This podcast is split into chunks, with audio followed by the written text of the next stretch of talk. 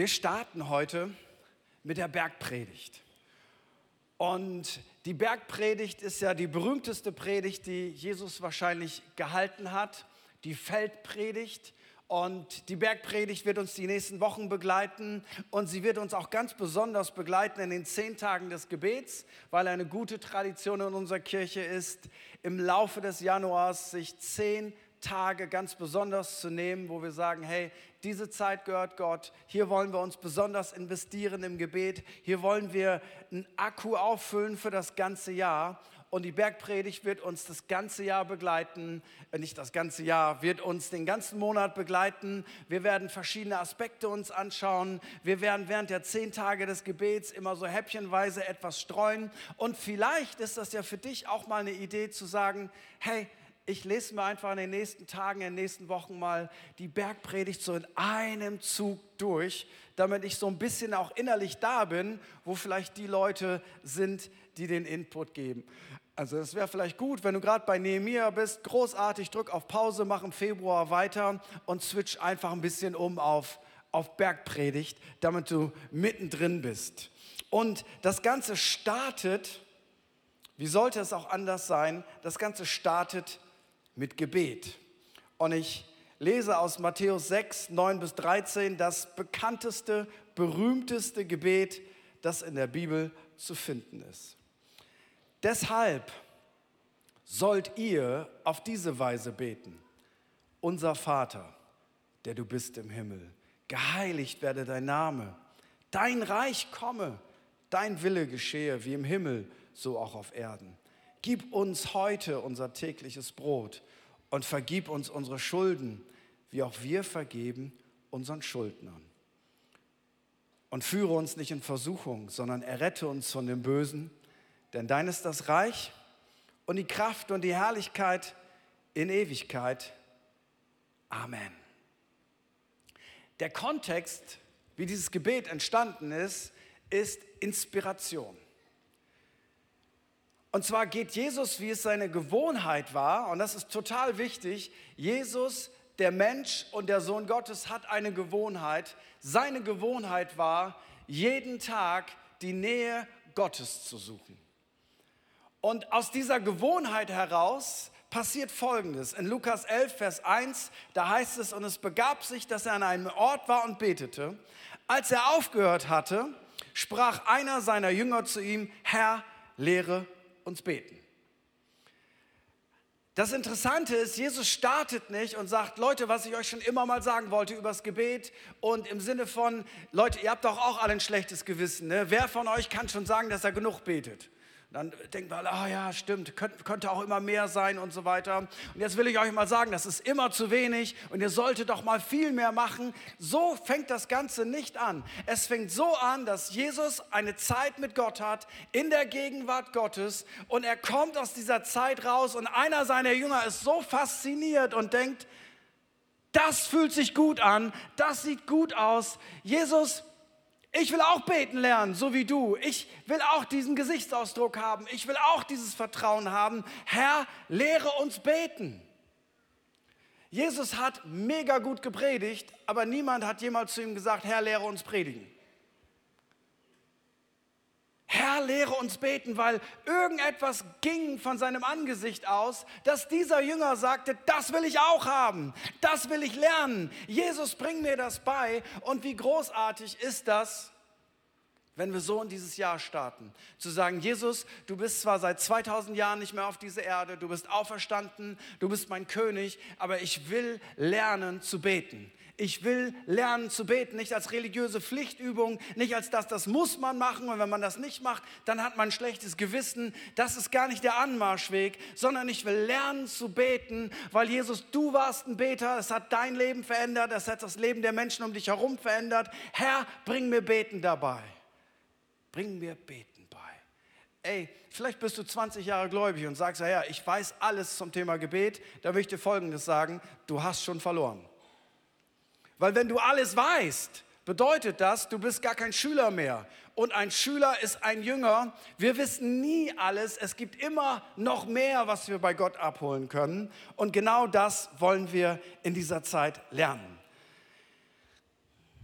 Aus dem Gebet heraus entwickelt Jesus sozusagen ganz viele verschiedene Bereiche von Anbetung, von Hingabe, von Versorgung und von Heiligung. Und das ist, glaube ich, nicht so gedacht, dass Jesus sagte, exakt so sollt ihr jeden Tag beten, sondern ich glaube, dass Jesus uns einen Leitfaden gibt von geistlichen Prinzipien, die für uns wichtig sind, die in unserem Gebetsleben vorkommen sollen. Und er startet und er macht deutlich, wenn ihr betet, dann fang an mit Anbetung. Deshalb, Matthäus 6, Vers 9, sollt ihr auf diese Weise beten. Unser Vater, der du bist im Himmel, geheiligt werde dein Name. Das war ein Schock für alle Juden, die zuhörten, weil niemand von ihnen nannte Gott im Gebet Vater. Gott war der Heilige, der der, der ganz weit weg ist, der mächtige, der furchterregende, der große Gott. Und Jesus sagt, Freunde, wenn ihr betet, dann startet ihr so, unser Vater. Interessanterweise sagt er nicht mein Vater, obwohl das ja absolut richtig ist. Er sagt unser Vater und er macht damit Folgendes deutlich. Gebet lebt davon, dass wir eingebettet sind, nicht in ich, sondern in uns. Gebet lebt davon, dass es nicht mein Vater und mein Jesus ist, obwohl das absolut korrekt ist. Es ist mein Jesus, es ist mein Vater. Aber im Gebet macht Gott deutlich, Freunde, es ist unser Vater. Es ist etwas, das teile ich mit dir, das teile ich mit dir, das teilst du mit mir. Wir haben einen gemeinsamen Vater. Und was für ein Vorrecht ist es, wir kommen nicht zu Gott als Bettler. Wir kommen nicht zu Gott als Leute, die ihn manipulieren können. Wir kommen nicht zu Gott und können uns irgendetwas kaufen und sagen, Gott, wenn ich heute noch mal 10 Euro mehr spende, könntest du dann heute Nachmittag Folgendes für mich tun, sondern wir kommen zum Vater. Wir kommen zum Vater, zu dem, der viel mehr Herz dafür hat, dass wir ihn begegnen, als umgekehrt. Wir kommen nicht zu einem kalten Gott. Wir kommen nicht zu einem desinteressierten Gott. Wir kommen nicht zu einem gefühllosen Gott, sondern Jesus macht deutlich, wenn du betest, halt dir das vor Augen. Du plapperst nicht. Du erfüllst keine religiöse Pflicht, sondern du kommst zu deinem Vater. Ich weiß nicht, wie dir das geht. Ich habe keine Firma und ich habe keine Angestellten, aber ich habe Kinder. Und ich kenne ein paar Leute, die Angestellte haben. Und ich habe Folgendes festgestellt. Kinder haben immer mehr Recht als Angestellte. Angestellte werden bezahlt für etwas, was sie tun. Sie kriegen Geld für die Leistung, die sie geben. Kinder denken überhaupt nicht darüber nach, was sie geben müssen.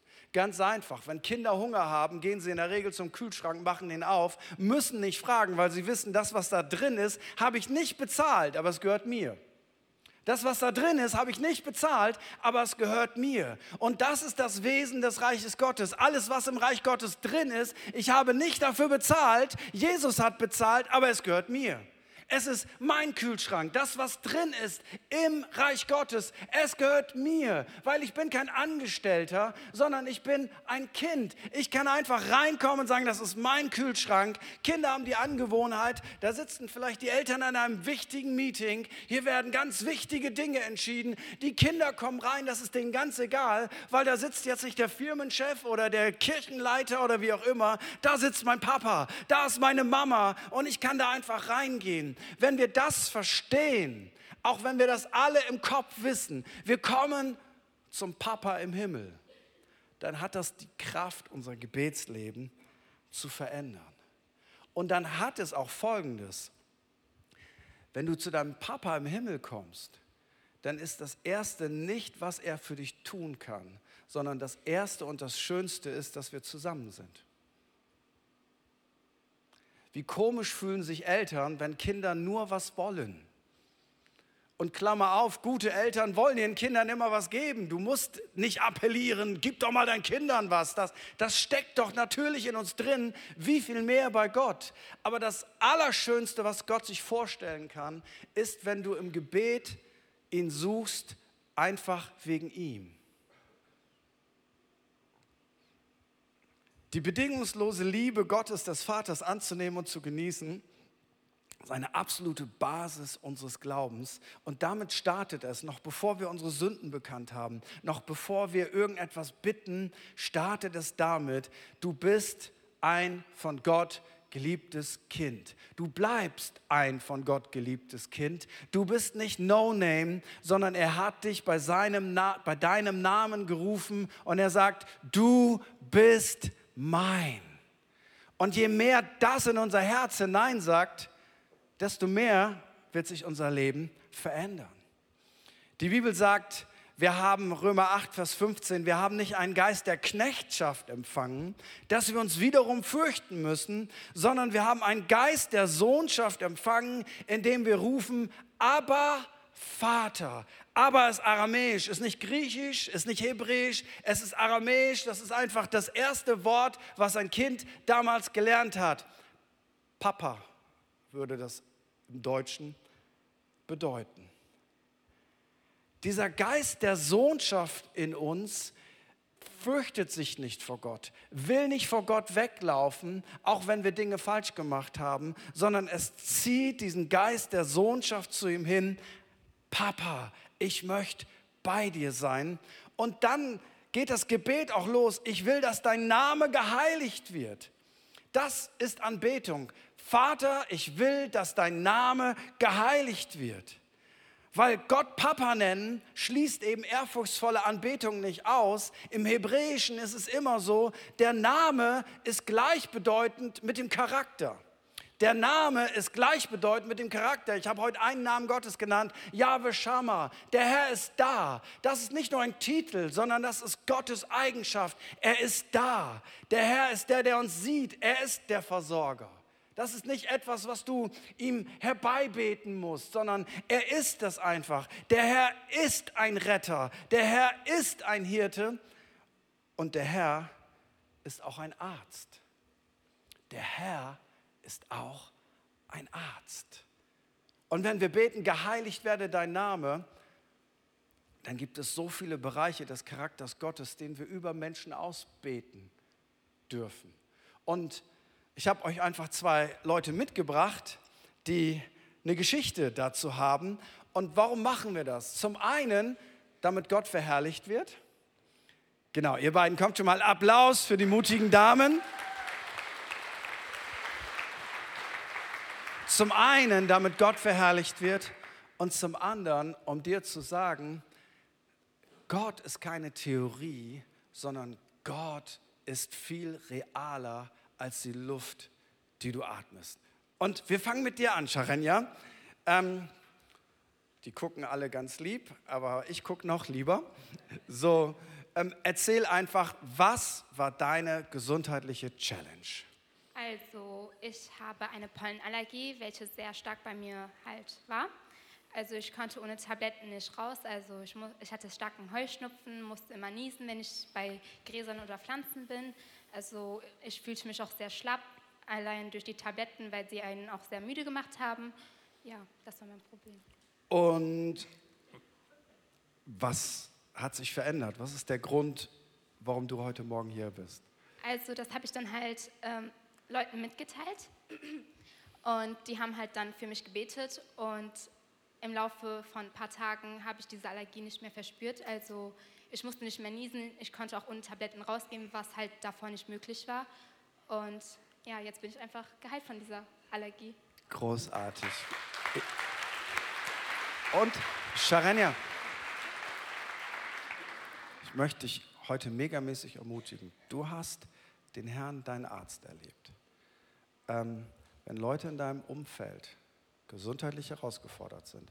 Wir wissen, das ist kein Knopfdruck, auf den man drücken kann. Aber ich möchte dich total ermutigen. Nimm das, was du erlebt hast, als Basis und bete einfach stumpf für Leute. Und du wirst merken, Gott ist mit dir. Mariella, ja. was war deine Challenge? Also ich bin ähm, aufgestanden an einem Sonntagmorgen und hatte richtige Nackenschmerzen. Ich habe gesagt, Mann, wo kommt das her? Und ich stand nicht im Zug oder man ne, macht sich so seine Gedanken. Bin dann aber in den Gottesdienst gegangen, hatte keine Kinderkirche, also hatte ich gedacht, eigentlich könnte ich ganz entspannt im Gottesdienst sitzen, aber irgendwie tat es weh. ähm, dann war, hast du gepredigt und du hast auch ähm, für Heilung gebeten und hast auch gesagt, dass jemand ähm, Nackenschmerzen hat.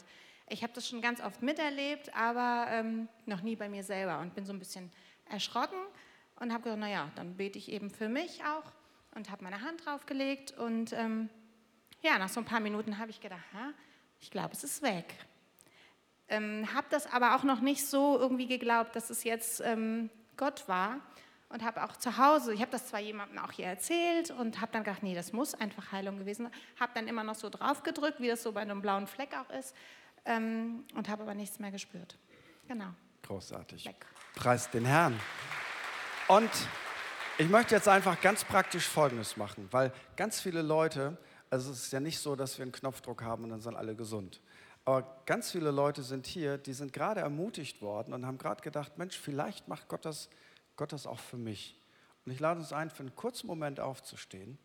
Und die Leute, die in ihrem Herzen gespürt haben, ich glaube, Gott will das auch für mich machen, für die möchten wir jetzt einfach von vorne beten. Wir werden auch nach der Predigt noch eine Möglichkeit haben zu beten. Aber, und ich bitte einfach euch beide, jetzt einfach zu beten, dass Menschen gesund werden. Und besonders eine Person ist hier, die hat mit ihrem Ringfinger, ich weiß nicht, was es ist, heftige Schmerzen.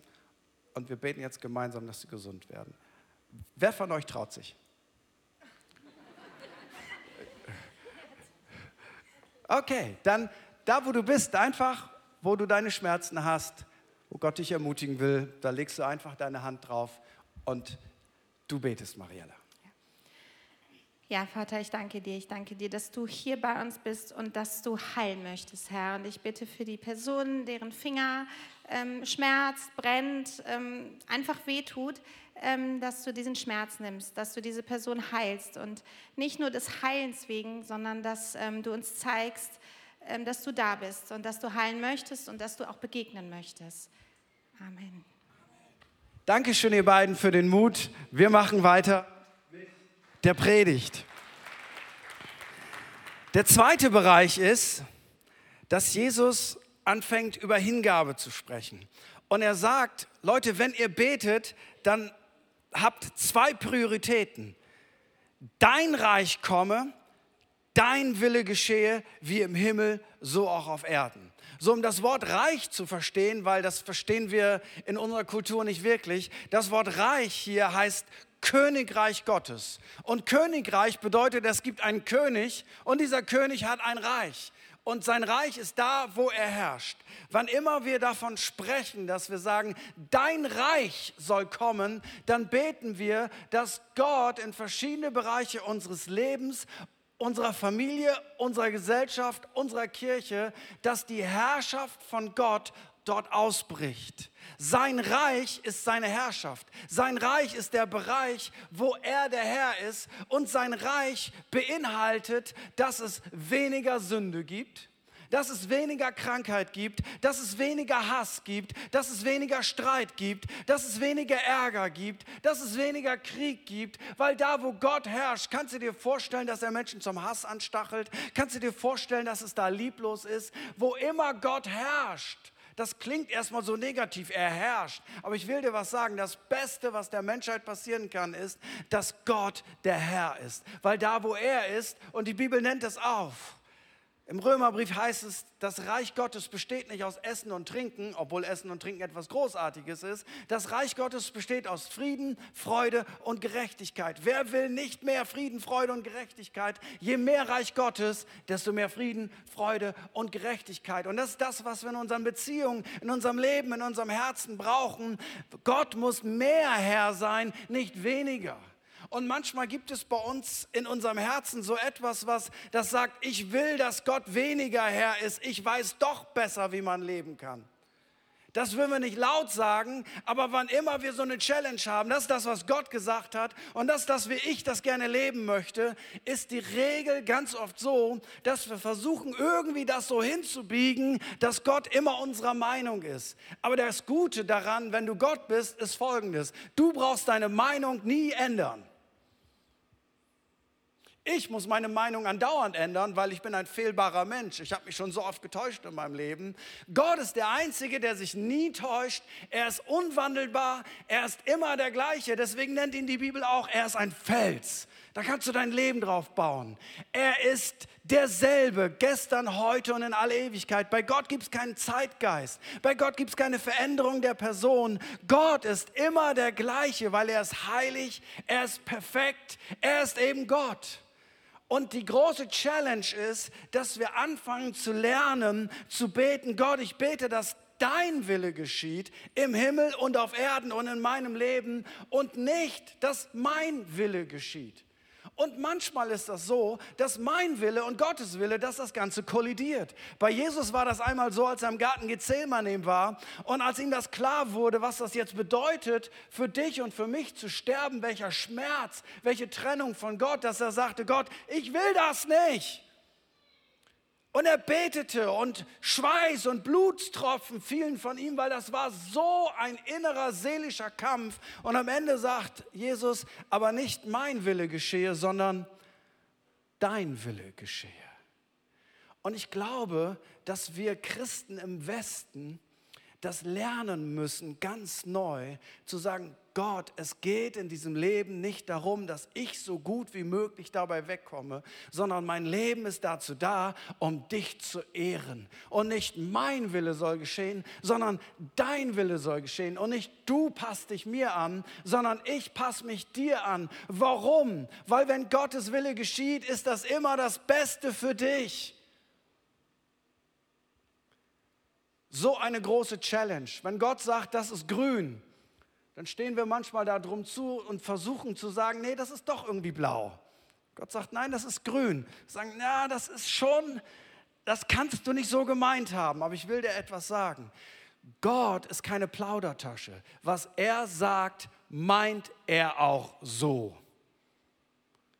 Und wie großartig ist das, wenn wir deutlich machen und die Qualität unserer Jüngerschaft steigt und sagen, die erste Priorität, wir sind nicht perfekt, wir sind nicht vollkommen, aber die erste Priorität, die wir beten, ist Gott, ich will das, was du willst, dass das geschieht in meinem Leben.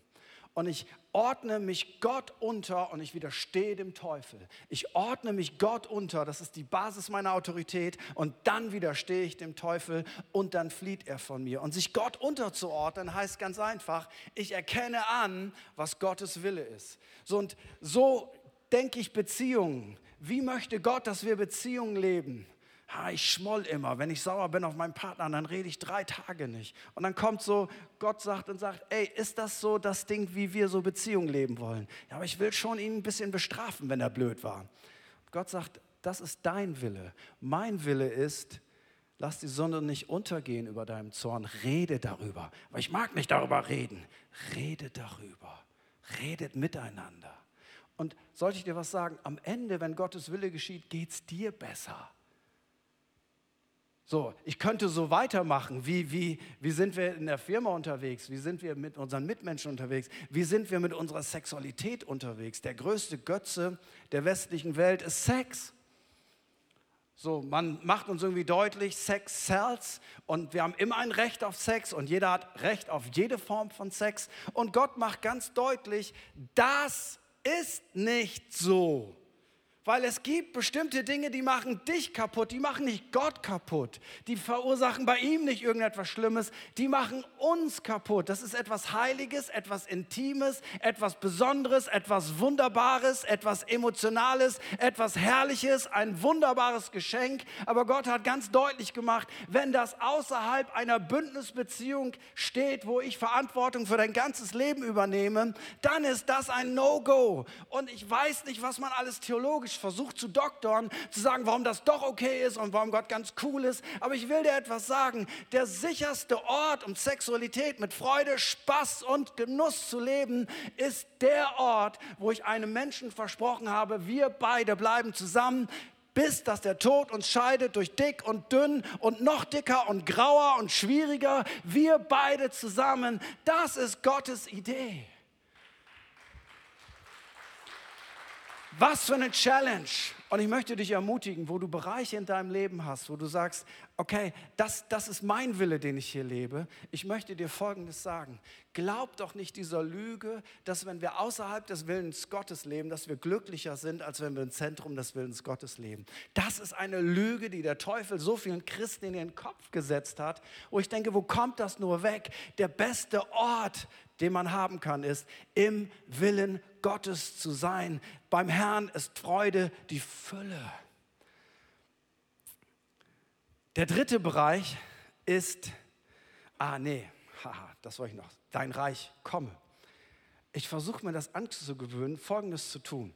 Irgendwo ist Unfrieden und ich will mit dieser Proklamation reingehen in einen Raum und sage, ich bete, dass das Reich Gottes jetzt kommt. Das musst du nicht laut sagen, das kannst du innerlich sagen.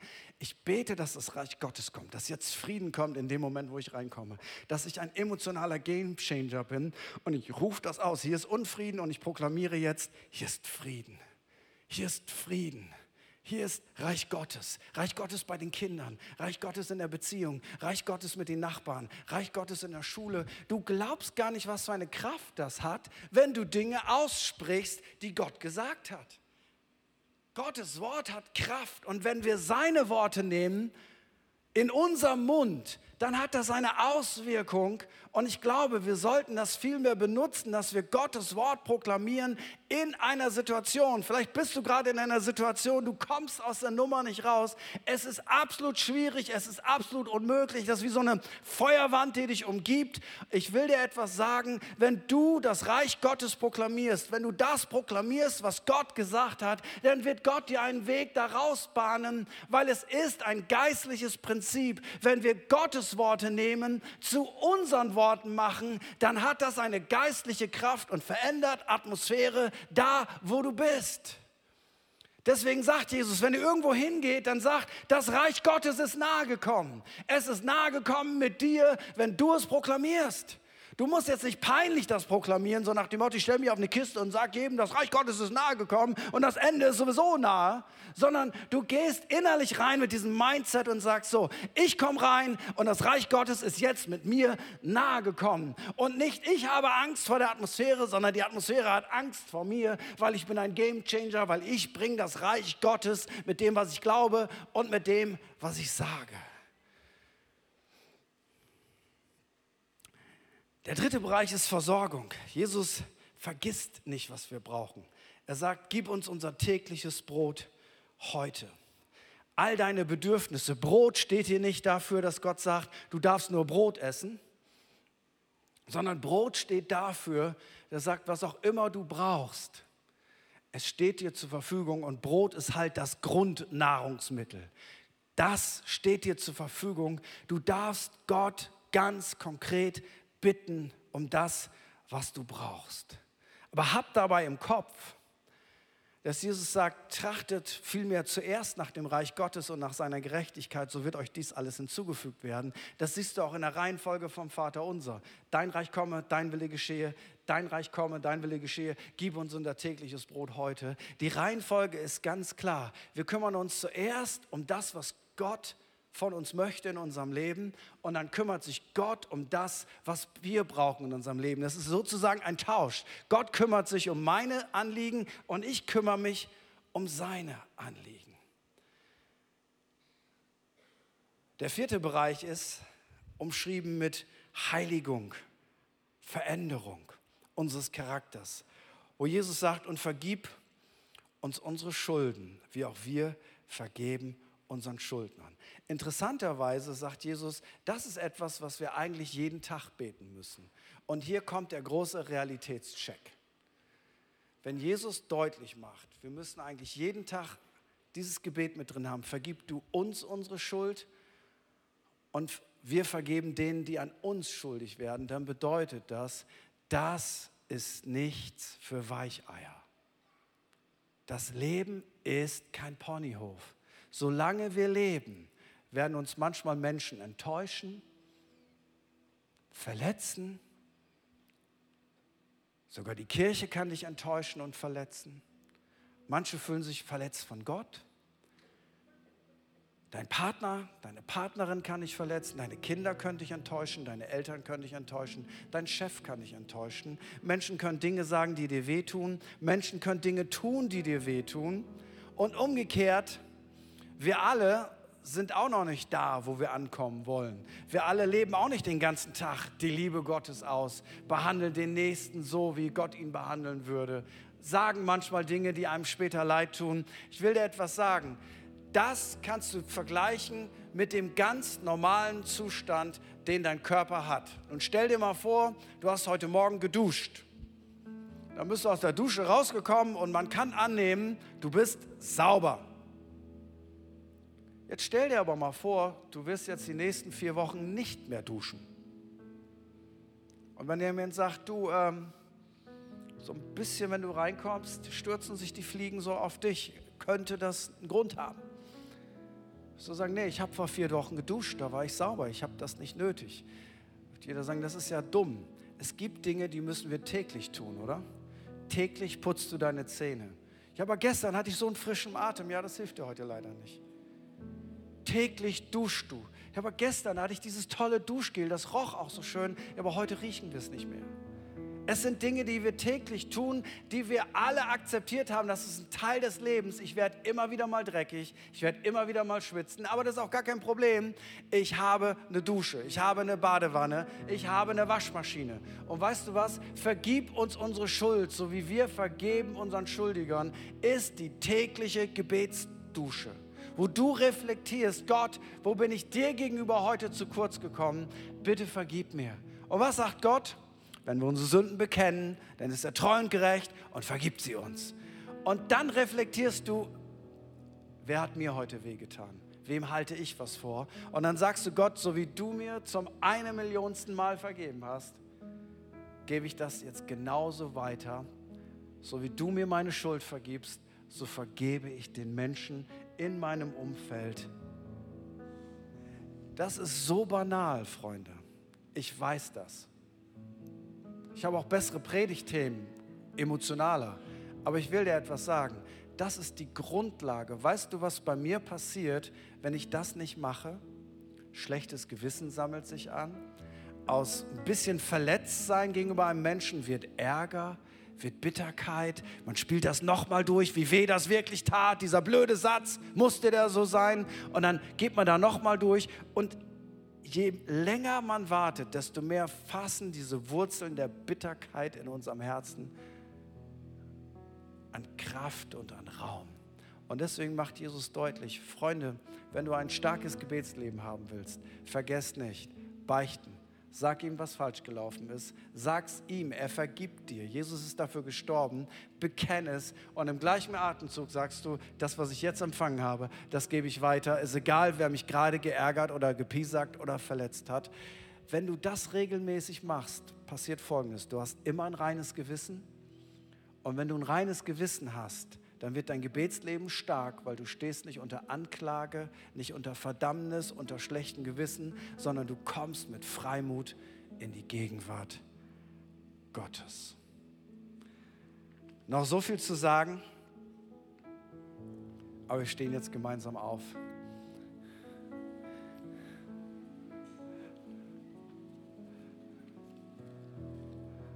Und ich möchte, auch wenn es eine Predigt war für Menschen, die schon mit Gott unterwegs sind. Für viele eine Wiederholung und für manche ein, eine Erinnerung.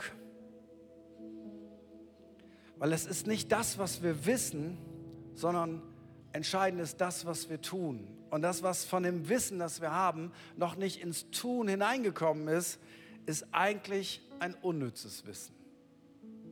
Und deswegen ist es so wichtig, dass wir lernen, dass das, was Jesus uns sagt, sind nicht Dinge, die man mal tut, sondern sind Gewohnheiten, die man entwickelt,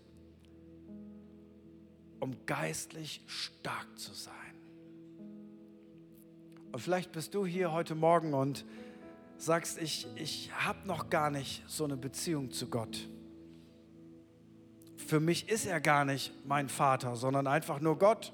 Ich weiß vielleicht gar nicht mal, ob er existiert da möchte ich dir Folgendes sagen. Jede Beziehung auf dieser Welt fängt mit einem ersten Gespräch an.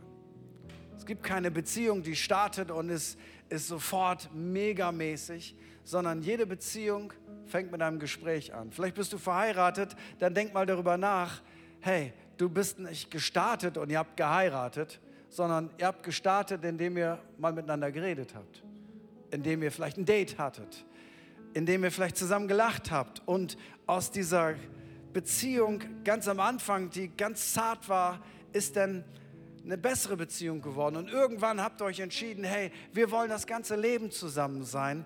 Beziehung ist immer in Entwicklung, in Progress. Und weißt du was? Beziehung zu Gott startet nie mit einem mega großen Knall oder ganz selten. Beziehung zu Gott startet, indem du sagst, ich möchte eine Beziehung zu ihm haben. Und es ist nur möglich, eine Beziehung zu einem heiligen Gott zu haben, weil Jesus alles bezahlt hat, was du jemals in deinem Leben verbockt hast. Und es gibt nichts, wenn du das Gott bekennst, was dem im Wege steht, dass du eine Freundschaft zu Gott leben kannst und erleben kannst, dass Gott bei dir ist, jeden Tag in deinem Leben. Und vielleicht gibt es jemanden, der online sagt, äh, ich, ich würde gerne diese Beziehung mit Gott starten. Wie kann ich das tun? Dann könnten wir vielleicht gemeinsam ein Gebet beten, um dir zu helfen, um diese Beziehung heute zu starten.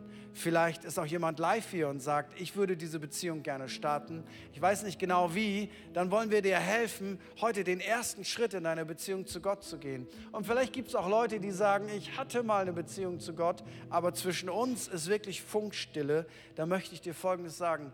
Warum heute nicht die Beziehung zu Gott erneuern? Weil er ist treu, wenn du untreu bist. So, ich bin ganz sicher, es sind heute einige Leute hier, der Beziehung zu Gott lebt eigentlich nur von der Kirchenbeziehung, aber nicht mehr von der persönlichen, vertrauten Beziehung zwischen Jesus und dir. Und heute möchte Gott dich auffordern, beende das und fang wieder an, eine Herzensfreundschaft zu Jesus zu leben. Ich möchte einfach fragen werden für einen kurzen Augenblick. Wir unsere Augen schließen für einen Moment der Privatsphäre, der Andacht, abgesehen von mir oder von unserem Team. Lass uns doch einmal kurz die Augen schließen und ich möchte fragen, gibt es irgendjemand hier, der sagt, ich möchte heute einen allerersten Schritt gehen und eine Beziehung mit Gott starten oder sagt, ich habe meine Beziehung zu Gott verloren, wo und wann auch immer, aber ich möchte sie heute erneuern und ich möchte da wieder an den Start gehen. Dann lade ich dich ein, während alle Augen geschlossen sind, heb doch einmal ganz kurz deine Hand, dann weiß ich, ich darf dich in das Gebet mit einschließen und Gott sieht dein Herz und Gott sieht deine Hand und ich würde es lieben, wenn wir dich in das Gebet mit einschließen können. Einfach da, wo du bist, einfach da, wo du bist. Wer möchte diese Beziehung zu Gott starten bzw. erneuern, dann heb einfach ganz kurz deine Hand, während alle Augen geschlossen sind. Und ich würde es lieben, wenn wir für dich beten. Und dann bitte ich dich jetzt zu einem zweiten Schritt. Lass uns doch aus diesem Wunsch, Beziehung zu Gott zu starten, ein Gebet machen. Und wir helfen dir, indem wir das alle gemeinsam mitbeten, weil es wird sich ja komisch anfühlen, wenn du hier alleine dieses Gebet betest. Und ich lade dich ein, dass wir das jetzt gemeinsam beten. Wir schmeißen das an den Bildschirm und dann beten wir das gemeinsam. Jesus, ich weiß, dass du mich liebst. Es gibt nichts, was ich tun könnte, damit du mich mehr liebst. Und durch nichts, was ich tue, würdest du mich, du bist für mich gestorben und auferstanden.